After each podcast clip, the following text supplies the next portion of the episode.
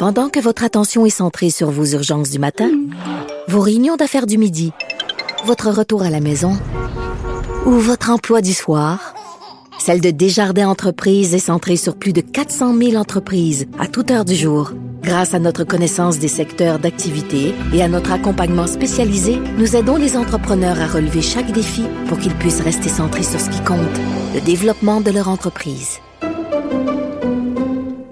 IGA est fier de présenter l'émission À vos affaires. Pour économiser sur votre panier d'épicerie, surveillez les offres et promotions de la circulaire disponible à IGA.net chaque semaine. IGA, vive la bouffe et les bonnes affaires. Vous vous demandez si les plantes ressentent de la douleur? Ou encore, comment est-ce que les daltoniens voient le monde? Le balado en 5 minutes est pour vous. Explorez la science, l'actualité et l'histoire en un temps record. La Feu, en collaboration avec le gouvernement du Québec, est fière de propulser la série Balado en 5 minutes. Ne laissez pas les questions sans réponse plus longtemps. En 5 minutes, disponible sur l'application et le site cubradio.ca. Les connaisseurs.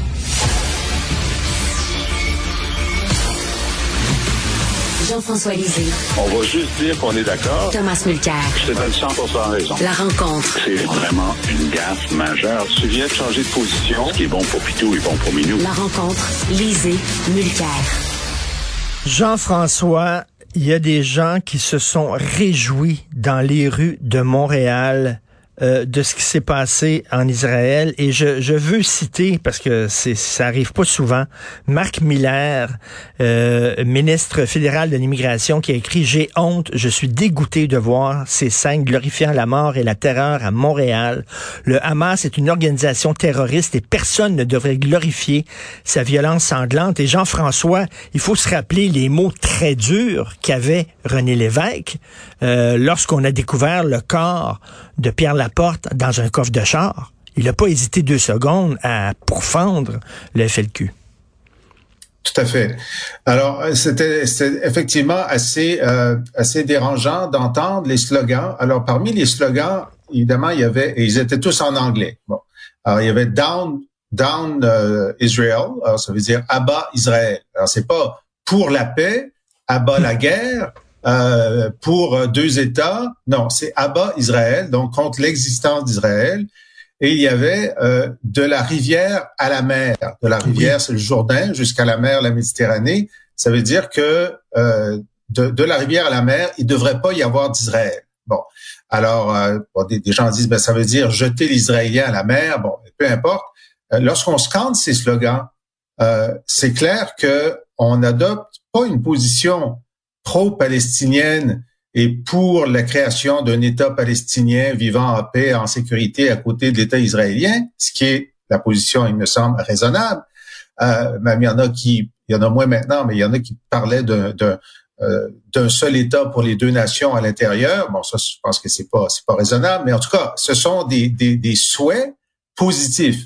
Là, c'est un souhait guerrier, négatif, de d'annihilation d'une d'une nation qui existe et, qui a le droit d'exister.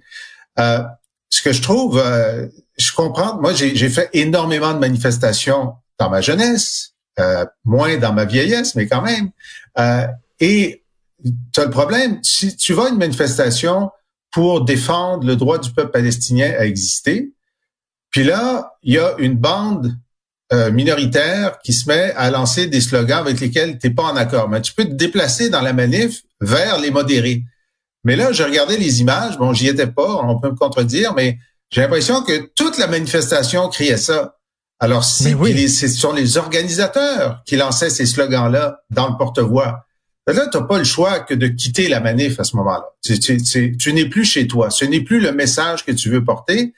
Puis, franchement, j'ai pas vu de monde quitter la manif en se disant bon, c'est pas le bon message. Alors, écoute, euh, ce que ça signifie, c'est que à l'intérieur de nos universités, pas seulement anglophones, mais très certainement anglophones, il est devenu non seulement acceptable, mais prédominant euh, de, de transformer la critique du gouvernement israélien qui qui doit être critiqué, que je critique durement ce matin dans mon dans ma chronique du devoir, euh, d'une part, et la volonté de faire disparaître Israël d'autre part. Et là, c'est rendu que cette distinction-là n'est plus faite, et c'est très grave. Et, Jean-François, cette critique du gouvernement israélien, il y a plusieurs intellectuels israéliens qui la font depuis des années. Il y a beaucoup de gens en Israël. Dire, il faut se rappeler que c'est un pays démocratique où il y a des débats. Hmm. On s'est donné des gouvernements de gauche, on s'est donné des gouvernements de droite. Là, c'est un gouvernement de droite qui est au pouvoir. Mais il y a beaucoup d'Israéliens qui condamnent et qui critiquent la position de leur gouvernement. Et là, de mettre tous les Israéliens dans le même clan, est-ce qu'on aurait pu imaginer au lendemain du massacre du Bataclan des gens se réjouissant de ça euh, dans les rues? Écoute, c'est les hmm. rues de Montréal, Jean-François, 260 jeunes qui s'étaient rassemblés et là-dedans, il y avait des Arabes, je suis convaincu, c'était pas seulement des, mm. des mm-hmm. Juifs, qui ben s'étaient rassemblés pour écouter de la musique, qui ont été tirés à bout portant. Comment tu peux distribuer des bonbons? Parce que c'est ça qu'on a vu. Il y a des gens qui distribuaient mm. des bonbons euh, en signe d'allégresse. Et ces mm-hmm. gens-là vivent parmi nous à Montréal. Ils sont là, là, avec nous. Et c'est ce qu'ils pensent. Ben, c'est ce qu'ils pensent. En, tout cas, euh, pour être charitable, on va dire qu'ils sont inconscients. On va dire qu'ils sont inconscients parce que euh, ce qu'on a vu en fin de semaine, euh, le Hamas, euh, c'est une organisation terroriste. Lorsqu'on a dit que c'est une organisation terroriste, on n'a pas tout dit là. C'est une organisation islamiste qui veut la destruction d'Israël qui euh, terrorise sa propre population. Il y a 2 millions de Palestiniens qui vivent dans la bande de Gaza, qui est un des lieux les plus densément peuplés au monde. Ils sont pas tous des fous de Dieu là, mais ils vivent sous la coupe du Hamas, qui a été élu une fois. Hein, C'était euh, une personne, un vote, une fois. Ça, c'est la, loi islamique. Euh, une fois que tu es au pouvoir, tu y restes. Et, et donc, les militants radicalisés donc sont tellement racistes anti-israéliens que pour eux, ce sont des sous-hommes, les, Israéliens, les Juifs. En fait, les Juifs sont des sous-hommes, ce sont des, antisémites. Et donc, tuer un Juif, c'est euh, faire plaisir à Dieu. Dans leur version dévoyée de, de l'islam, c'est faire plaisir à Dieu. Et de toute façon, s'ils meurent dans cette opération, ben, ils deviennent des martyrs et ils ont droit euh, à 72 vierges aux yeux noirs, comme tu le sais. Mmh, Maintenant, ce mmh. qu'on dit jamais, c'est que avant d'arriver aux 72 vierges, une fois que tu es au paradis, tu dois franchir sept ou huit portes. Et pour franchir les portes, il faut que tu marches pendant 40 ans au paradis. Ça que t'es pas mal fatigué en arrivant. Fait que je suis pas sûr que les vierges soient, euh, soient vraiment en danger. Bon, alors maintenant, euh, euh, fermons cette parenthèse théologique, mais, mais pour dire qu'il y a, et moi ce qui me dérange énormément hier, bon, alors donc le Hamas, les, les militants radicalisés du Hamas considèrent Israéliens comme des sous-hommes. Mais là, le ministre de la Défense de cette démocratie a dit hier, on va couper l'eau, le gaz et l'électricité à tous les Palestiniens de, Gaza, donc euh, hommes, femmes et enfants. Et il a dit, ce sont des animaux, on va, euh, on va les traiter en conséquence. Là, il disait pas juste que le Hamas était des animaux ce, qui ce qu'un démocrate ne doit jamais dire, dire ce sont des terroristes, ce sont des islamistes, ce sont des criminels, ce, ne sont pas des animaux, mais certainement pas les deux millions de Palestiniens qui vont subir le blocus euh, euh, d'Israël. Alors tu vois, c'est un cauchemar, un cauchemar. Totalement. Et écoute, euh, je lisais des gens qui, euh, bon, disaient des terroristes du Hamas que c'était des résistants, que c'était des combattants, et qui faisaient un parallèle entre la résistance ukrainienne et la résistance palestinienne, en disant c'est quand même bizarre qu'en Occident on appuie la résistance ukrainienne, mais on n'appuie pas la résistance palestinienne. Je m'excuse, mais ce ne sont pas des résistants, comme disait Albert Camus. Euh, les terroristes, ce ne sont pas des résistants, ce sont des barbares. Oui. Ben, il faut dire que euh, un des Yitzhak, euh, pas Rabin, euh, euh, un des un des premiers ministres israéliens au début c'était un, terroriste. Hein? Il faisait mm. avant l'existence de la de, l'État d'Israël, c'est lui qui avait fait sauter le grand hôtel de Jérusalem. Et les Britanniques disaient de George Washington que c'était un terroriste. Alors évidemment, l'utilisation de la violence euh, pour euh, pour faire avancer une cause lorsque tu n'as aucune autre avenue euh, est souvent l'instrument de l'histoire pour apporter le changement. Ce qui est particulier avec le terrorisme moderne, c'est que son objectif n'est pas parfois d'obtenir directement son, son, objectif, mais de semer la terreur comme comme moyen de faire bouger les choses. Quoi qu'il en soit, la question euh, du parallèle entre l'Ukraine et la Palestine est, est valable pas lorsqu'on parle du Hamas. mais lorsqu'on parle de la résistance en Cisjordanie de l'autorité palestinienne, mais pas du Hamas. qui essaie de maintenir pas du Hamas, donc, mais de l'autorité palestinienne qui, elle, tente de maintenir ce qui reste de territoire palestinien, alors que l'État israélien, maintenant, euh, non seulement admet, mais soutient et protège les colons israéliens qui, petit à petit, sont en train de gruger ce qui reste de, de territoire palestinien. Et ça, la, tu vois, comme ça ne se fait pas en une journée, il n'y a pas de condamnation internationale de ce qui est une occupation larvée. Hmm. Euh, et maintenant, au sein de ce gouvernement, du gouvernement Netanyahou actuel, il y a des ministres qui disent oui, de toute façon, on va les annexer au complet. Je dis ça, c'est fini la Palestine. Alors, dans ce sens-là, euh, qu'il y un État qui occupe l'État voisin, comme la Russie qui occupe euh, qui occupe l'Ukraine, ben, écoutez, Israël est en train d'occuper le territoire palestinien qui est reconnu par la communauté internationale. Il le fait illégalement. Et effectivement, les Palestiniens sont abandonnés. Ils sont abandonnés y compris par l'essentiel de leurs anciens alliés arabes, euh, ce qui ce qui est un mais c'est un désastre pour eux aussi. Il, faut le rappeler, il y a beaucoup d'Israéliens qui sont pour, entre autres, la solution des deux États. Il y en a d'autres qui sont pour le retrait total d'Israël des territoires occupés. Il y en a beaucoup, là. C'est vrai. C'est vrai. Il y en a beaucoup, mais il n'y en a pas assez pour former un gouvernement. C'est ça la, la, la, réalité déprimante, c'est qu'ils ne sont plus majoritaires. Ils l'ont déjà été. Ils l'ont déjà été jusqu'au tournant des années 2000, mais maintenant, il n'y a plus de majorité électorale en, en, Israël pour euh, pour avoir une, solution négociée. Mais comme stratégie, le René Lévesque avait des mots très durs envers le FLQ, Jean-François Lisée, parce qu'il savait mm. fort bien que le FLQ venait de faire reculer la cause souverainiste, que c'était que maintenant euh, maintenant on dirait PQ égale FLQ et que c'était bon et, et, là justement le, le Hamas qui vient de faire, c'est que sais, aux prochaines élections, ça m'étonnerait que ce soit un gouvernement de gauche qui soit élu en Israël. Je sais pas, là, mais tu sais, euh, il vient ben renforcer le gouvernement de Netanyahou. Là. Mais c'est pas ça le pire, c'est que polariser la situation comme le Hamas vient de le faire, c'est que ça va augmenter ses chances au Hamas de prendre le contrôle de l'autorité palestinienne en Cisjordanie.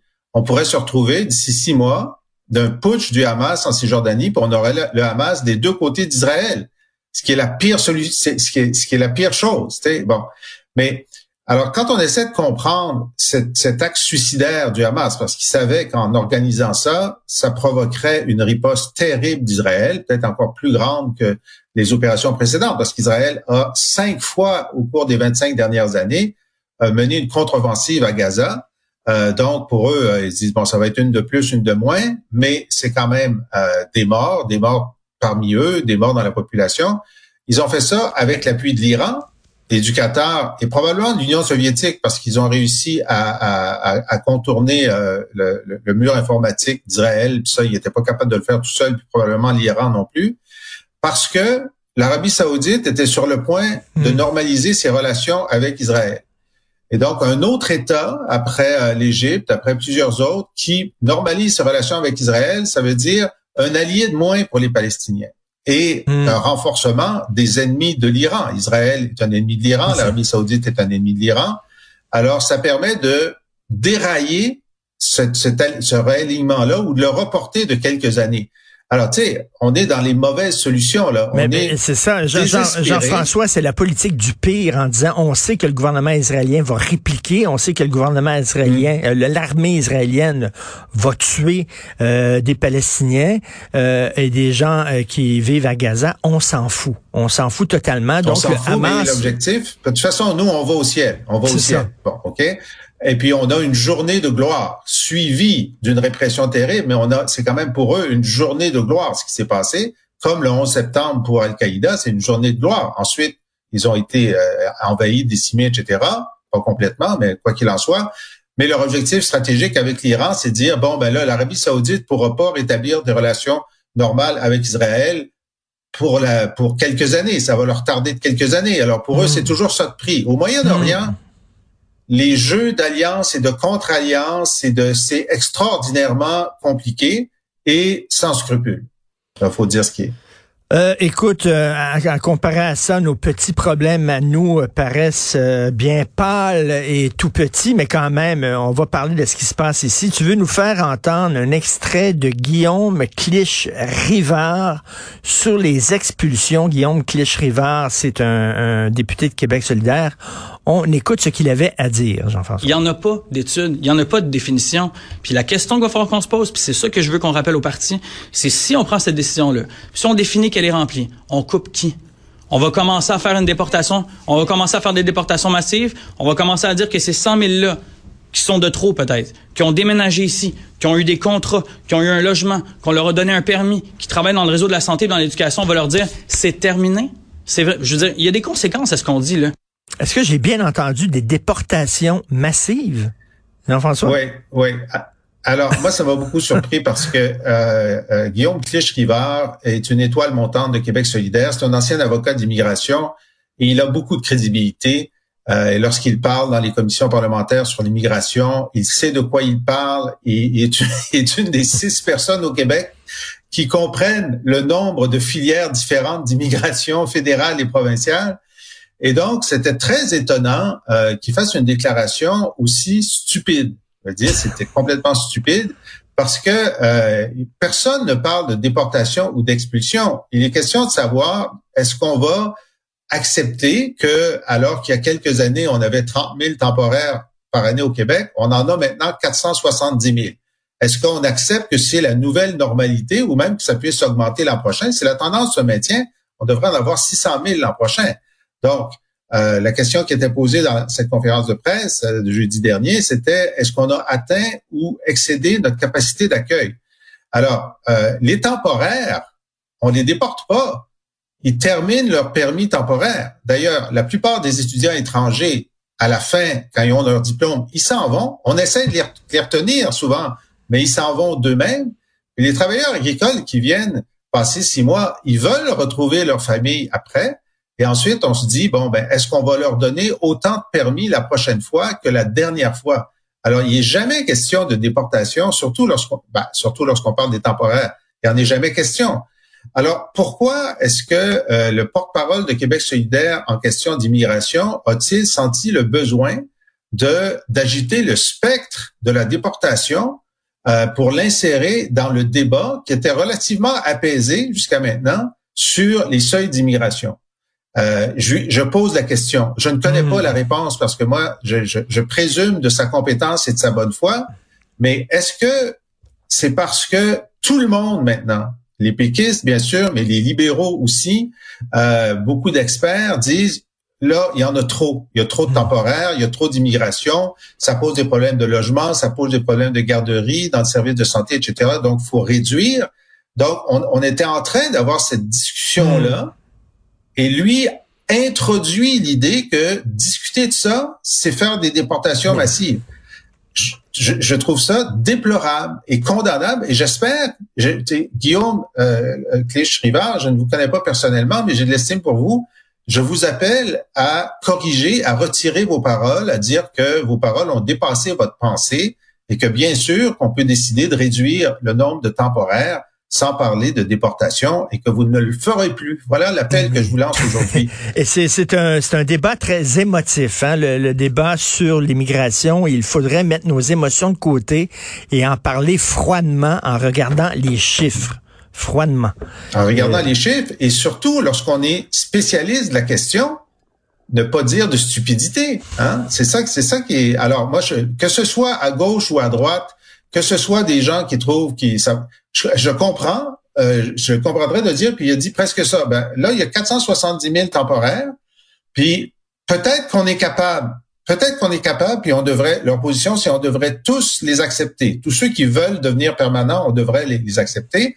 Bon, on peut en débattre. Moi, je pense que les chiffres montrent qu'on a la pire crise du logement et que euh, il y avait un, un sondage Ipsos la semaine dernière, 78% des Canadiens pense qu'on devrait faire une pause dans l'immigration ben jusqu'à ce que la crise du logement se résorbe. Bon, il y a 78% des Canadiens qui comprennent la loi de l'offre et de la demande. Ça, c'est une, c'est une très bonne nouvelle. Bon, maintenant, si M. Clich-Rivard pouvait aussi accepter la loi de l'offre et de la demande, euh, on serait, on ferait un grand, un grand progrès. Merci beaucoup, Jean-François. On rappelle hein, que le mardi, euh, Thomas euh, est, est, en train d'enseigner, donc il n'est pas avec nous les mardis. Euh, merci, bonne joie. Écoute, hein, rapidement, est-ce qu'il y a des gens autour de toi, des amis, des gens de la famille qui sont allés voir Testament et qu'est-ce qu'ils en ont pensé? Ah, ils n'osent pas m'en parler. Parce que Jean-François n'était pas aussi enthousiaste que moi, rappelons-le. Merci beaucoup, Jean-François Lisée. À demain. Salut.